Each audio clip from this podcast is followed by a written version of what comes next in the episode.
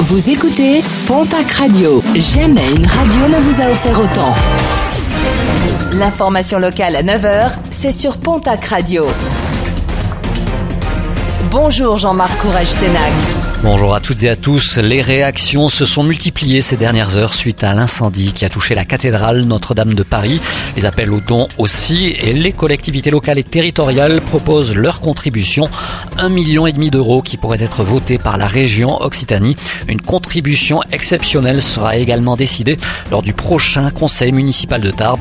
En Béarn, un maire a proposé de faire don de bois provenant de forêts béarnaises en vue de la reconstruction de la charpente de Notre-Dame de Paris.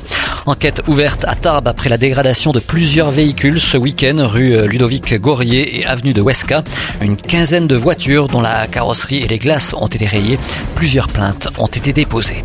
Le démantèlement d'un vaste réseau de trafic de stupéfiants entre l'Espagne et la France.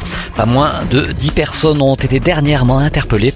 Lors des perquisitions, plus de 200 kilos d'herbe et de résine de cannabis ont été saisis. Un réseau qui alimentait notamment toute la région Occitanie.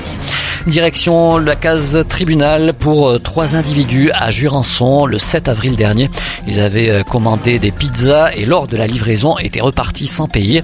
Des jeunes de 18 à 19 ans finalement interpellés en début de semaine et qui comparaîtront le 3 décembre prochain devant le tribunal de Pau. Un rappel avec une marche blanche organisée aujourd'hui à 16h suite au décès d'une habitante du quartier Moïse à Tarbes.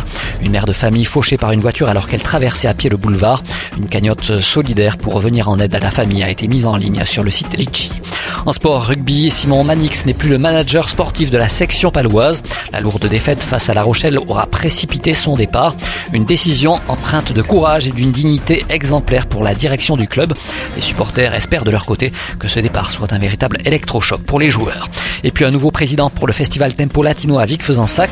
Suite à la démission d'Éric Dufaux, le conseil d'administration qui organise le festival de musique latine fin juillet à Vic-Fezensac a élu un nouveau président en la personne de Jean-François Labitte.